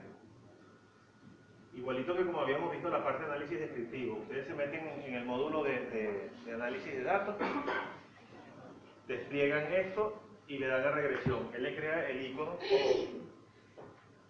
con la, con la funcionalidad. Para hacer la regresión, lo que le va a pedir es el rango de entrada de la variable in- eh, dependiente, perdón, la variable a explicar, el rango de entrada de la variable independiente o las variables independientes, bueno, este es simple. Aquí estamos Ah, ok, una variable una contra una, una, esta es regresión simple, regresión múltiple, luego luego. Y luego, cómo está esa data, si tiene rótulos, qué nivel de confianza quieren ustedes fijar, dónde quieren la salida y algunos estadísticos de los fíjense que aquí ya aparecen los residuos, si son residuos estandarizados, gráficos normales, Excel les hace todo. Ya les, les da la, la, la prueba inclusive de normalidad de los residuos. Bueno, lo ejecutan Tildamos ahí. Todas. claro, tildan todas Tildas todas. y él les genera esta salida. ¿no? Entonces ya les da el coeficiente de, de correlación múltiple, el de Pearson, correlación lineal, ¿no? que vimos en la estadística descriptiva, les da el R cuadrado, el R cuadrado lo vamos a ver ahora al final de la, clase, eh, no es más que cantidad de información que recoge el ajuste. Ahí que podemos decir, el 93% de la variabilidad de mis datos están recogidos por esa recta de ajuste. Eso, es lo que quiere decir el R cuadrado. Eh, el R cuadrado siempre va a crecer en la medida que metamos más variables. Entonces, alguien muy listo se generó el R cuadrado ajustado, que se corrige por el número de variables que se están metiendo y eh, realmente lo que toma es, es el valor que, que añade cada variable adicional. Porque si yo meto variables, pues meto variables y puedo llegar casi al 100%, pero esas variables a lo mejor eh, son redundantes. No Eh, dicen nada. no dicen nada. Entonces, el R cuadrado ajustado es el que tenemos que ponerle atención, porque es el que recoge, está corregido por el número de variables. Bueno, luego entonces ya están los valores de la regresión eh, y el estadístico F, esta es la prueba de significación conjunta. Aquí lo que estamos viendo es que conjuntamente el, el beta 0 y el beta 1 son distintos de 0. Eso es lo que me está diciendo esto. Y ya luego la estimación. El coeficiente 1183, esto es del, del caso anterior, el caso de las ventas. ¿no? 183.000 es el, el intercepto, 11.915 es el beta, la pendiente, y sus estadísticos, con sus intervalos de confianza y todo lo que habíamos visto. Entonces ahí para que se pueda generar escenario pesimista, escenario optimista, escenario esperado para las ventas, ¿no? Todo eso va a salir al hacer eh, ese estudio. Al, al hacer, al aplicarlo aquí. ¿no? Ok. Hay otra manera que es esta, que es la que está en las láminas, que agradezcanle a Carlos eh, Montiel que ya se la formuló. Bien, entonces aquí ya está, ya está formulado con unas explicaciones, con, con más detalle de lo que en realidad hace falta. Ustedes pueden inclinarse por el que les guste. Aquí está eh, la fórmula para la pendiente y la fórmula para el intercedo. La, la, la vez pasada habíamos usado y le había propuesto a Carlos, porque te saca de los estadísticos de, De, de Excel. de Excel, era menos que... Claro que Carlos es Carlos, pues, él es minucioso. Este, aprovechen, él, él- él- esta se la, la hizo él para ustedes. Este, porque, ¿qué ocurre? Que esta les permite a ustedes eh, customizar, si me permiten esa palabra, algunos trabajos que tengan que hacer. Ustedes no, no quieren todo ese salidero de cosas, eh, toda esa cantidad de pruebas que les da la salida estándar de Excel, sino a lo mejor solamente obtenerla pendiente o solamente obtener Excel. Bueno, utilizan la fórmula de la salida que está aquí. Bien, mañana se los hago llegar.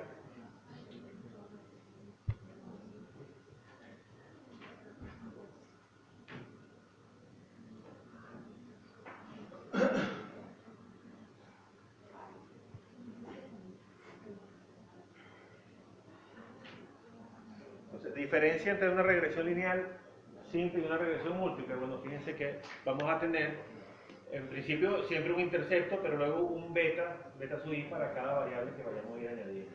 Y es un modelo sumamente complejo que incluye muchísimas variables. Generalmente en ciencias sociales este, es, es- es así, es muy difícil eh, obtener relaciones con pocas variables. En el tema de econometría ni se diga. Eh, el mismo concepto, eh, variables explicativas, lo que pasa es que ahora voy a tener dos para este caso, y el término del error. Entonces vamos a ver cambio promedio en la variable dependiente, dado incrementos unitarios en la variable independiente x1, cam- manteniendo la variable x2 constante. Lo que, aquel principio que hacemos ceteris paribus. ¿Se acuerdan? Es decir, mantenemos, manteniendo todas las condiciones experimentales constantes, ¿cómo me varía la variable dependiente cuando yo hago cambios cambios unitarios? En este nivel estamos hablando de cambios unitarios.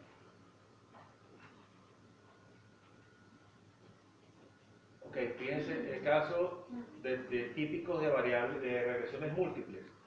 Ya entrando en el tema de regresión múltiple, cuando queremos esti- estimar ventas en función de los precios y de la publicidad. Este es un caso típico de mercadeo o cuando queremos es- estimar el consumo de un hogar en función de los ingresos de ese hogar, de activos bancarios, por ejemplo, y, o capacidad de endeudamiento, podría ser, y tamaño de la familia. Son tres variables que tienen, tienen significancia estadística para en- entender consumo.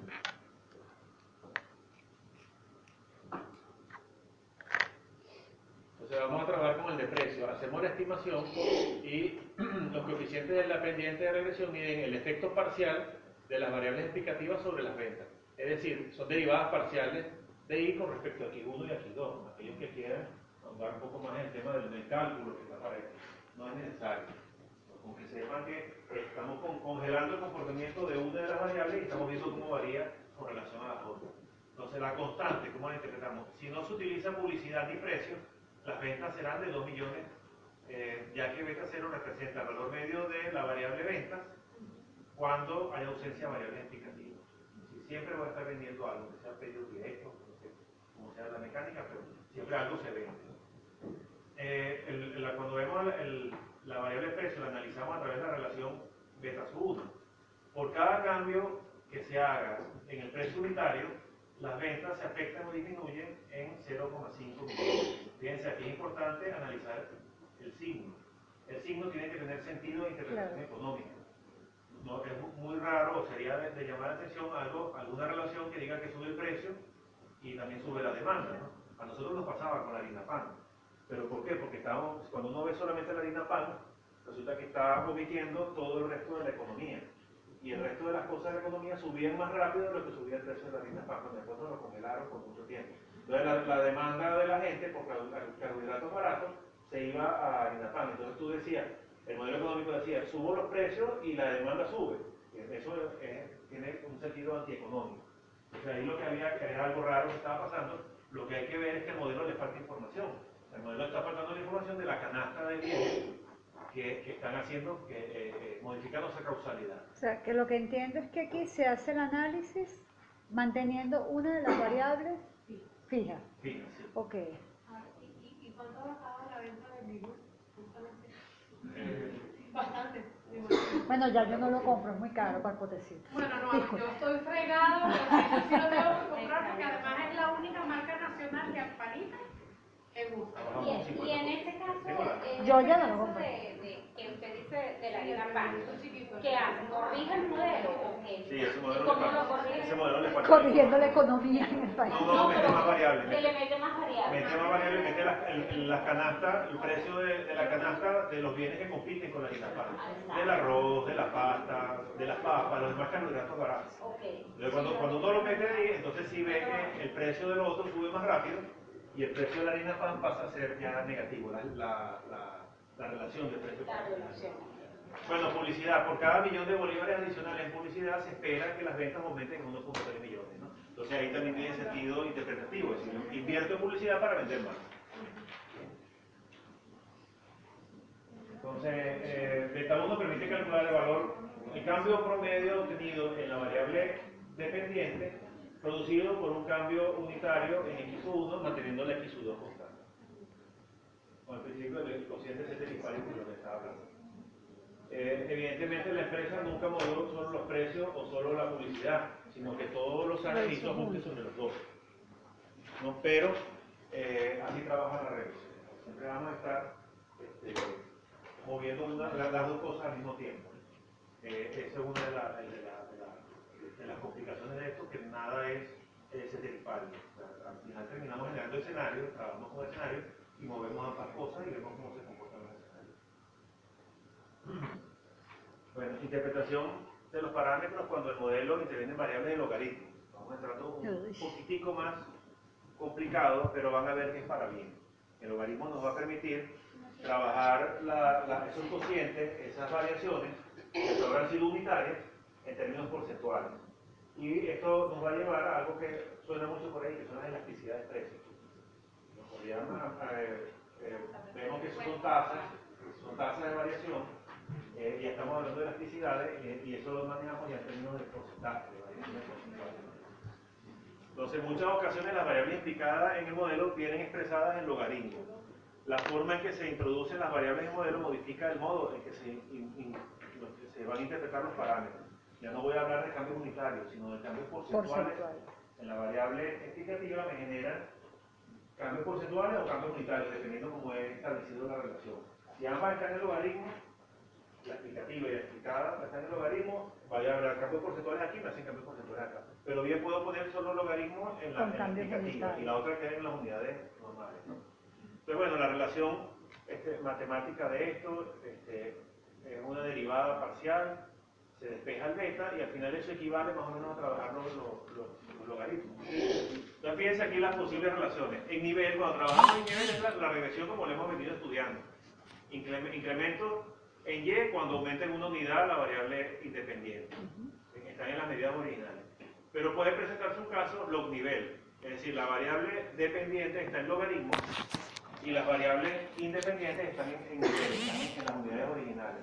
Entonces vamos a hablar de incrementos porcentuales en la variable dependiente, dado cambios unitarios en las variables independientes. Nivel log es al revés, entonces cambio, incremento en unidades en la variable dependiente, dado un cambio porcentual en mis variables independientes. Y puede ser log log, es decir, estamos tomando Cambio logaritmo todo el modelo, entonces va a ser incrementos porcentuales en la variable dependiente, dado incrementos porcentuales en la variable dependiente. Eso es bueno siempre tenerlo, tenerlo claro. No es de alcance, bueno, que, que tenga precio y quiera eh, modelizar este, elasticidades, bienvenido, ¿no? Eh, esta es información que les debe servir para todos aquellos que trabajan con negocios. Entonces, entramos a- al tema de demanda, porque la regresión es una de, de las herramientas fundamentales para estimar demanda. Entonces, definición de demanda, para un economista el término demanda tiene un significado muy específico. Se refiere al número de unidades de un commodity, bien o de un servicio, en particular que los consumidores esperan y pueden comprar bajo condiciones explícitas de tiempo, lugar, precio, etc. Pues están las, las, las P de mercadeo, ¿no? Por lo tanto, la demanda es una función de un número de variables independientes o determinantes de, de esa, de esa demanda. Factores que determinan la demanda. Los gerentes pueden identificar y vigilar determinados factores en el entorno económico que afectan esa demanda. Ellos son disponibilidad de sustitutos, precios relativos en relación al poder adquisitivo. Fíjense que todo esto son variables complejas, porque no están en una forma directa, sino como relación de otras cosas más grandes. ¿no? Eh, duración del producto, usos del producto, entre otros factores. La elasticidad de la demanda depende de numerosas fuerzas económicas, sociales, psicológicas inclusive, que configuran los deseos de los individuos. Vamos a entrar al tema de las elasticidades. La elasticidad es un concepto ideado con el objetivo de indicar el grado en que la cantidad demandada de un bien o servicio responde a variaciones en los precios o en los ingresos. Bien, entonces fíjense que, ¿por qué lo incluyo aquí? Porque esto es un modelo causal. Estamos teniendo variaciones en un lado que quiero ver cómo me generan variaciones en el otro. Entonces, es el cambio relativo de la cantidad demandada dado cambio relativo en el ingreso o en el precio. Hay elasticidad precio, hay elasticidad ingreso, ¿no? Eh, hay, hay varios tipos de elasticidades. Y aquí como que una tablita como para poder describir esa elasticidad. Cuando la elasticidad es cero, eh, hablamos de que es perfectamente inelástica. Uno puede cambiar los precios Y eh, no va a pasar, no va a pasar nada, ninguna variación. Cuando es inelástica está entre 0 y 1. Entonces variaciones en el precio hacen variar la cantidad de- demandada en un una proporción menor. Entonces, ¿cuál es la decisión del gerente allí? Bueno, aumentar precio porque está dejando dinero en la mesa.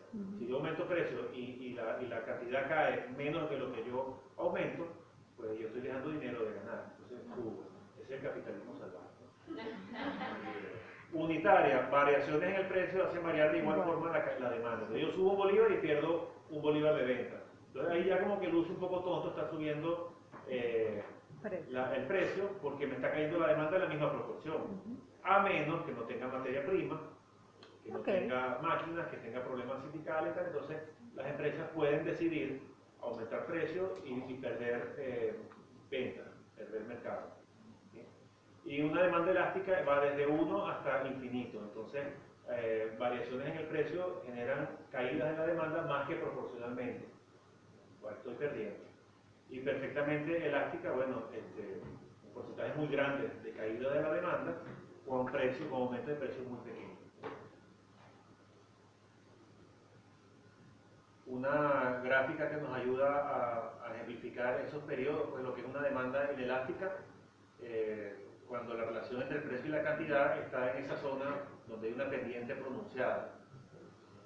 Elasticidad unitaria, bueno, más o menos, cambios en el precio tienen impacto en la misma magnitud en las unidades vendidas. Y cuando la demanda es elástica, cambios pequeñitos en los precios hacen que haya caídas grandes, drásticas en las cantidades.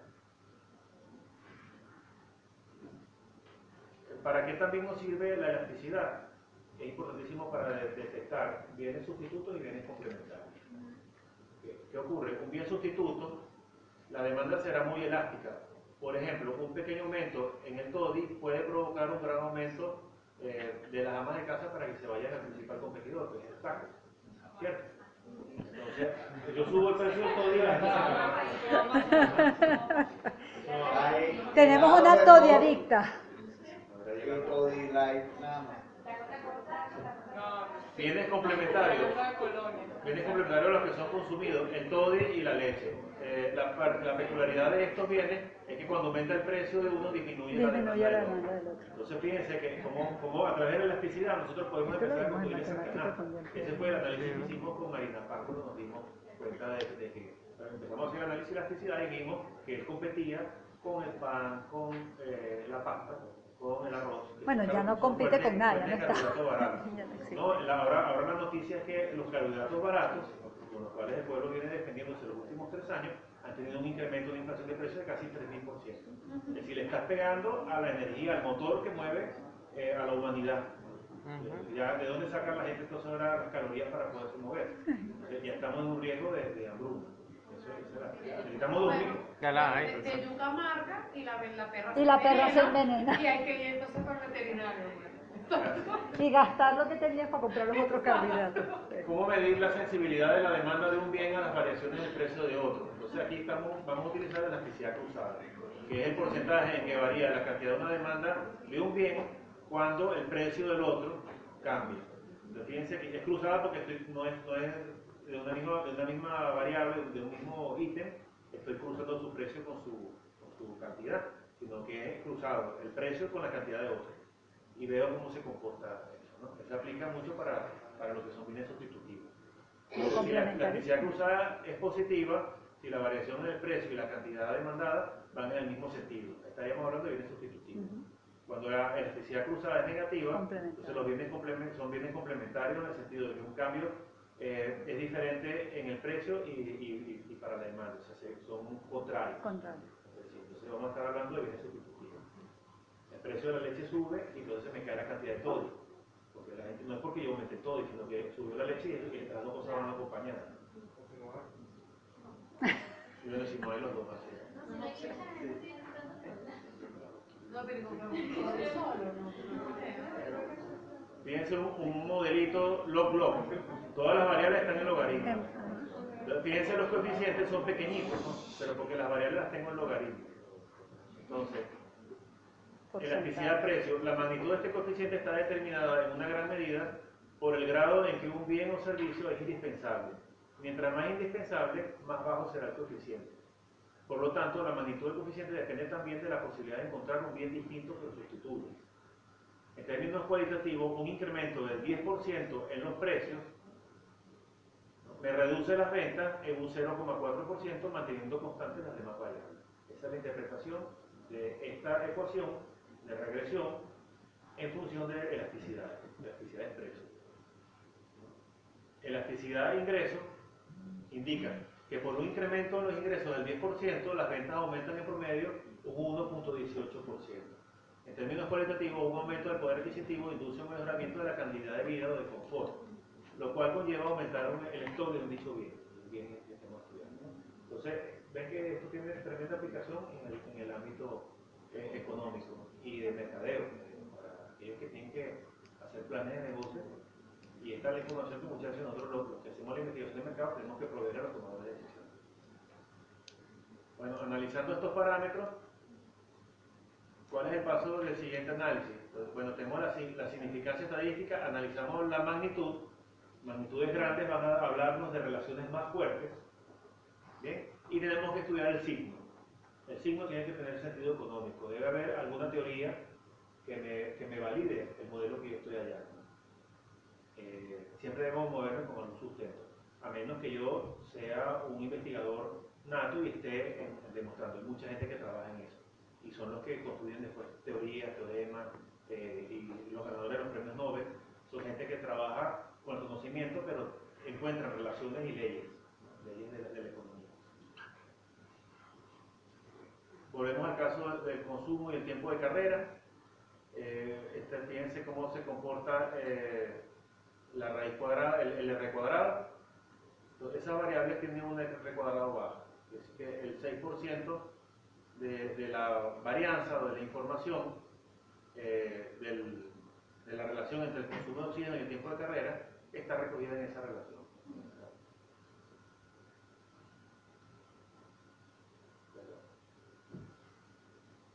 El R cuadrado ajustado, lo que les había ya inducido, ¿no? La diferencia del R cuadrado normal es que eh, este no se ve afectado por la inclusión de variables que, que no añadan, que no agreguen valor. Él está corregido por el número de variables de manera lo que nos va a reflejar es lo mismo, es la ganancia que efectivamente se produce de haber introducido una nueva variable. La fuerza de la asociación, otra vez vemos cómo se descompone la varianza, cómo el R cuadrado recoge la suma de los cuadrados de los residuos entre la suma de cuadrados totales. Entonces, el total, la suma de cuadrados de la regresión, perdón. El total explicado entre el total de variabilidad. Cantidad de información recogida en mi regresión, en el ajuste, entre el total de la variabilidad. Es un cociente. Él se espera que sea alto, por lo menos 80%. eh, moderado, ya hablamos entre un 60 y un 80. Es muy raro, ustedes sospechen cuando consigan cosas que tienen 99 o 98, 99% de R cuadrado, porque ahí posiblemente hay, hay algo raro. R cuadrados altos son poco frecuentes. Y ya un R cuadrado de menos del 30%, pues eh, en ciertos casos sociales eh, eh, añade valor, pero en general es, pobre. Eh, esta es la fórmula para el R cuadrado ajustada. Fíjense que está corregido por el número de variables. Este es un factor que ayuda a corregir ese valor en función de un de- de- número de variables incorporadas. También se denomina porcentaje de variabilidad explicado por el modelo de regresión. Ejemplo, un R cuadrado del 48% indica que la relación estimada puede explicar 48% de, las varia- de la variable dependiente, de las variaciones de la variable dependiente. Inferencia acerca de los parámetros. Bueno, tiene que haber explicación económica. Los modelos que encontremos tienen que tener sentido y luego tiene que tener un sentido estadístico. Tiene que haber eh, la, la validación de los supuestos que hemos establecido sobre los errores. Que sean normales, incorrelacionados, independientes, todo ese tipo. Un supuesto modelo clásico lineal es que no exista autocorrelación entre los errores.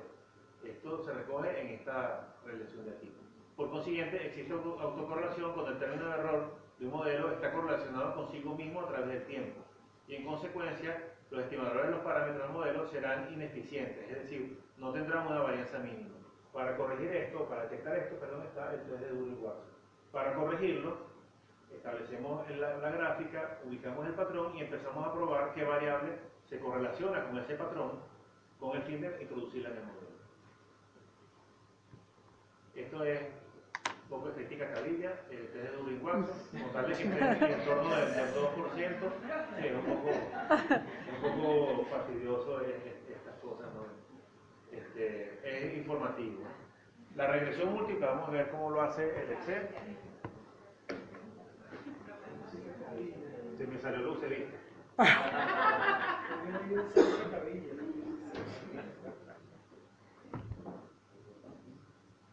Bueno, aquí les vamos a entregar mañana, entonces este es el ejemplo con varias, varias variables, ¿no? Las ventas en litros, esto es un caso real para, para los modificadores lácteos nuestros, el TODI y esas cosas, ¿no?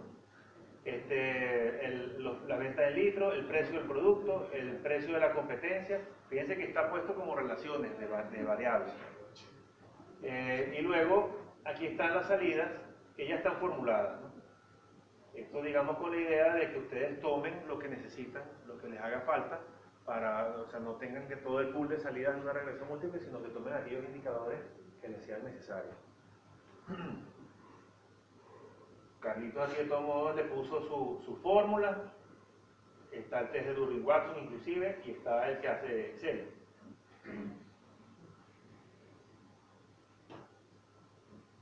De la otra.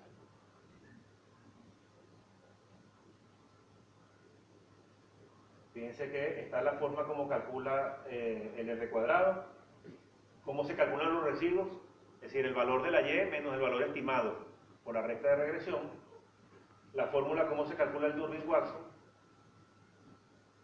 están los estadísticos resumidos como los entrega inclusive Excel, y las notas para que por ahí se guíen, se, se orienten.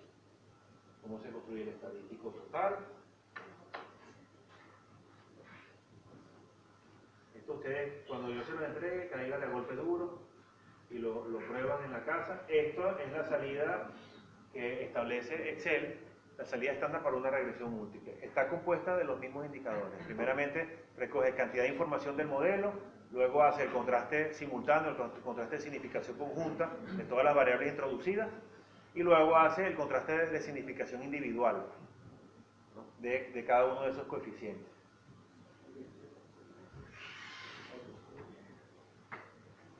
¿Qué pasó? La cara fue un poema. ¿Qué pasó?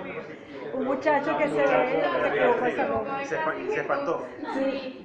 Profesor, ¿cómo interpretar el error típico ahí en, en esa variable? ¿El error? El ¿Cuál? error típico. Se ocultó ahorita, está a la izquierda. Ahí, en la C. De cada variable, ¿cómo se interpreta eso? Es la, es- al trabajar con muestras, acuérdate que tú tienes un- una... La variación de la, de la, de la regla. Así es, y promedio, está, está, está, está tipificado, está dividido entre sus su propias Pero eso no se concluye mayor cosa.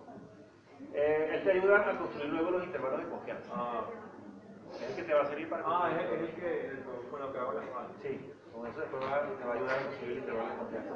Es el valor que luego tú vas a, a- a aplicarle a los múltiplos de la distribución de probabilidad dos desviaciones estándar para que te cumpla el 95%.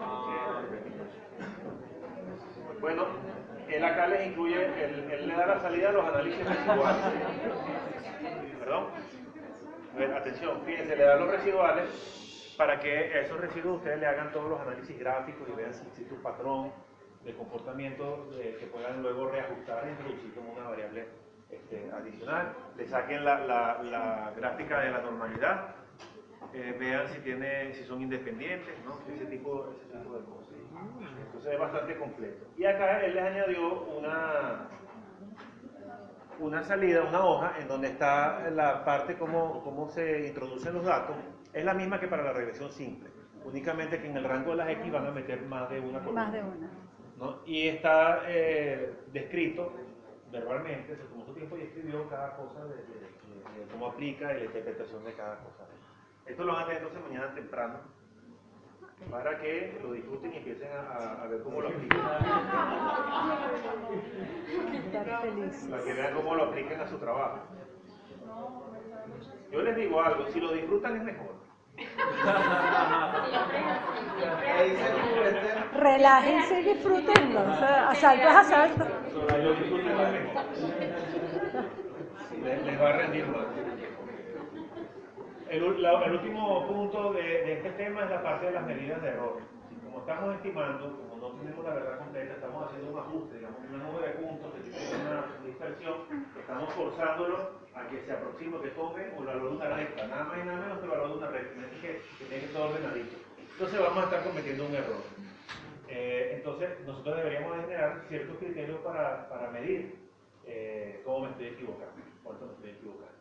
Esas son las medidas, las medidas de error. Un error principal fundamental que lo hemos venido siguiendo es la desviación que hay entre el valor de la y, de la variable eh, dependiente, y su estimación, su correspondiente estimación.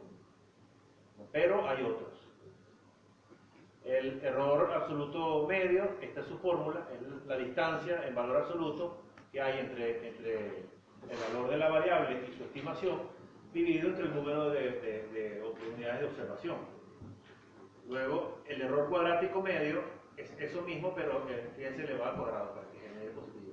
El valor absoluto en general también lo que hace es eso, toma- convertir lo que es negativo en positivo. Eh, y lo que es positivo lo deja positivo, digamos, para tener una medida. Ambas más o menos se acompañan, pero son medidas complementarias, pues, se ayudan, dan una, mejor, mejor visión. La mejor medida de error es esta que llamamos en castellano MAPE, o el MEP, Mean Absolute Percent Error, eh, que esta es su fórmula, ¿no? esas desviaciones las promedias en función de, eh, las ponderas, ¿no? en función del peso de, de la observación, y luego las promedias entre el total de, de observaciones. Esta es la, la mejor, la, la mejor, porque además esta eh, resulta en términos porcentuales. Las otras dan números. Dan números. números de, esta dice el, el MAPE es del, del, del 5%, del 10%, entonces eh, estamos, eh, estamos más fáciles de trabajar con ella, es más fácil trabajar con ella y nos permite comparar de pronto modelos, porque están en las mismas unidades están en términos, porcentuales, eh, yo me voy a ir con, con, con modelo que tiene el MAPE más bajito. Entonces, fíjense, también les voy a dar un archivo, que esta es la, la- las láminas, en el cual está eso explicitado. ¿no? Aquí están los valores eh, de la variable y, una variable estimada con un modelo, otra variable estimada con otro modelo. ¿Por qué puede haber dos modelos? Bueno, un modelo donde hay una sola variable regresora, una variable explicativa. Y en el modelo 2 tiene dos variables explicativas. Entonces, si la precisión no mejora mucho, si el error que yo cometo no mejora mucho, entonces ¿para qué voy a complicarme la vida tener- tomando dos Dos variables? variables. ¿no? Me quedo con, con el de una sola. Entonces yo necesito tener medidas de cuánto estoy ganando, no solamente el R cuadrado, que dentro de un mismo modelo me permite decir cuánta cantidad de variabilidad estoy recogiendo. Necesito tener algún indicador que me diga entre varios modelos cuál es el mejor. Hay otros criterios, criterio de Arcaic, criterio de Schwartz, pero son cosas mucho más complicadas para, para pero esto es lo, lo- más sencillo, lo que debe esperarse de un trabajo cuando nos sentamos a modelos. modelos. Bien, están las fórmulas. Eh, El archivo de Excel que les voy a entregar está formulado de manera que ustedes tomen esa misma fórmula y la, y la, y la apliquen en la realidad que quieran ver. ¿Y cuál modelo recuerda? Eh, ya, ya lo vamos a ver en el archivo de Excel. lo vemos. Ves que el mapa era muy pequeño, todo, del 2%.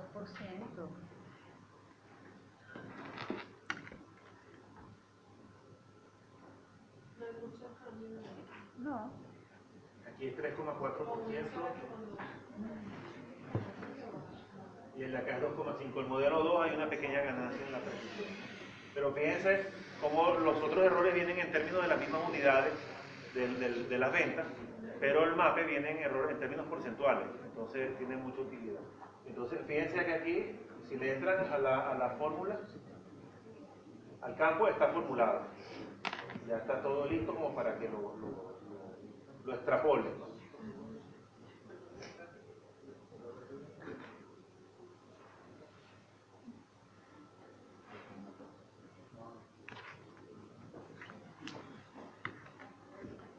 Eh, trabajenlo, eh, jueguen con ellos, disfrútenlo.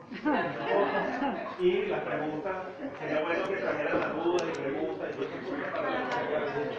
Desde el principio hasta el final de la clase se lo podemos preguntar. lo traes para la preparación. irritados. Este, él, él, él está formuladito y trabaja bien. Entonces, bueno, volvemos a nuestro esquema, como lo que hemos avanzado. Ya pasamos a estadística exploratoria, pasamos a la selección de las variables, estimamos nuestro modelo, vemos cómo se revisa el, el- el modelo y la última etapa es generar pronóstico. Entonces, ese modelo hay que someterlo a las pruebas de los residuos, hay que analizar cómo son los residuos. Entonces, en cinco minuticos ya terminamos la, la, la la misma más lo que falta. Tres. Entonces, la inclusión de variables en niveles en ecuaciones de regresión también origina una serie de problemas que habitualmente no se toman en cuenta eh, e incluso eh, en la actualidad son pasados por alto. El que dos variables presenten comportamiento sistemático puede no ser debido a una relación de causalidad, sino a una relación de casualidad. Entonces no es causalidad, sino casualidad.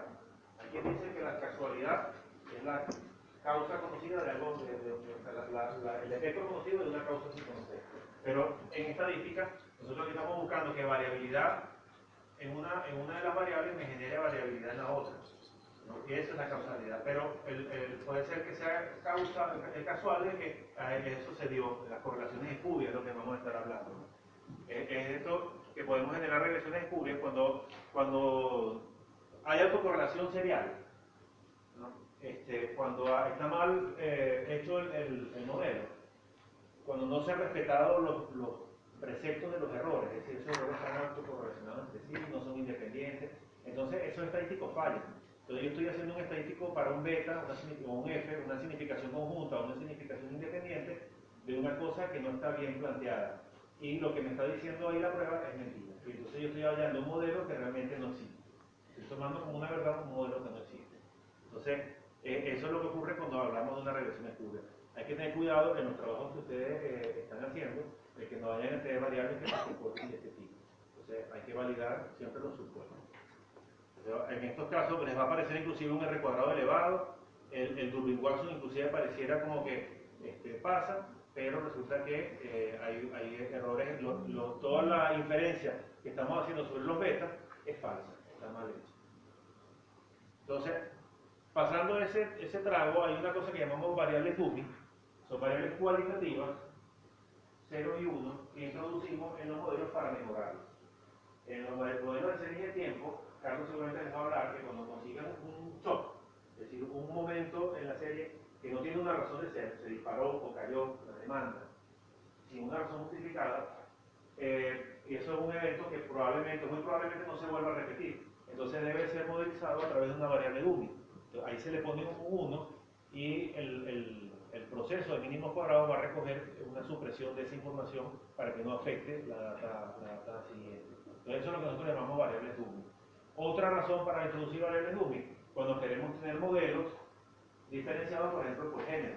Queremos tener un modelo para hombres y un modelo para mujeres.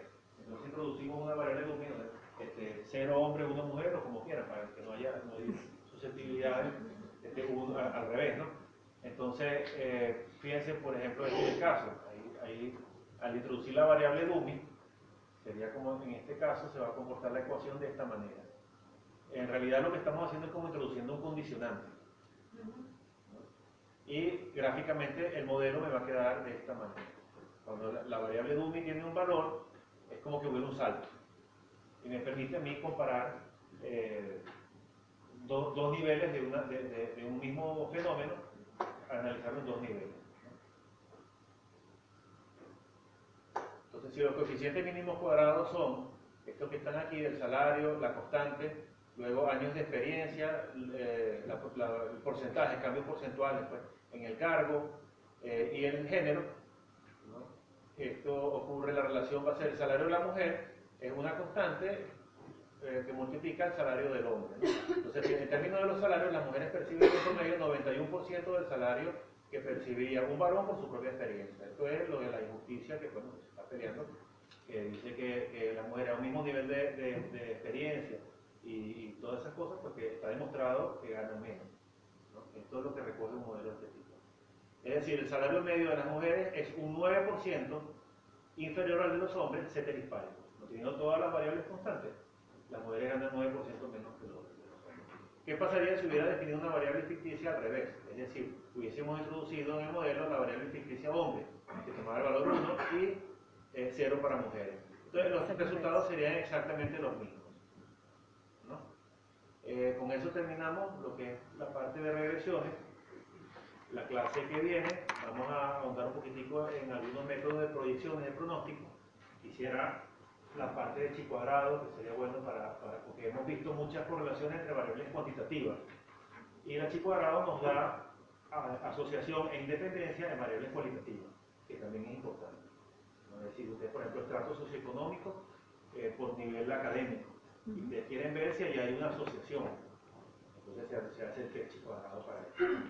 Eh, y vamos a ver la parte de sensibilidad y especificidad, que a mí me ha venido como anillo al dedo porque eh, estoy trabajando con algo también de esto de, de, data mining aplicado a, a riesgo de informática. Y entonces hay que tratar de reducir los, los- los falsos positivos. Vamos, a- vamos a, a tratar de avanzar en eso. Aunque buena parte de lo que, de lo que tengo es aplicado a la parte de infectología y inmunología, ¿no? pero bien interesante. Eh, dudas con respecto a los siguientes pasos que tenemos en el curso. Quizzes, entregables. No dejen de escribirme las dudas que tengan por correo. Y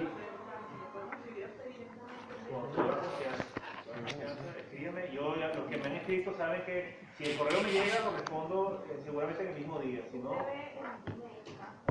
el Gmail, el, el del IESA me mete una vez al día. Tuve problemas. Cambiaron, cambiaron, cambiaron la cuenta de, de todo. Entonces, preferiblemente escribirme al, Gmail porque incluso me llega el celular.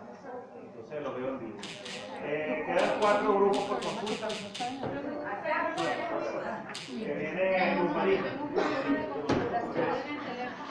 O sea, pero no lo de manera automática.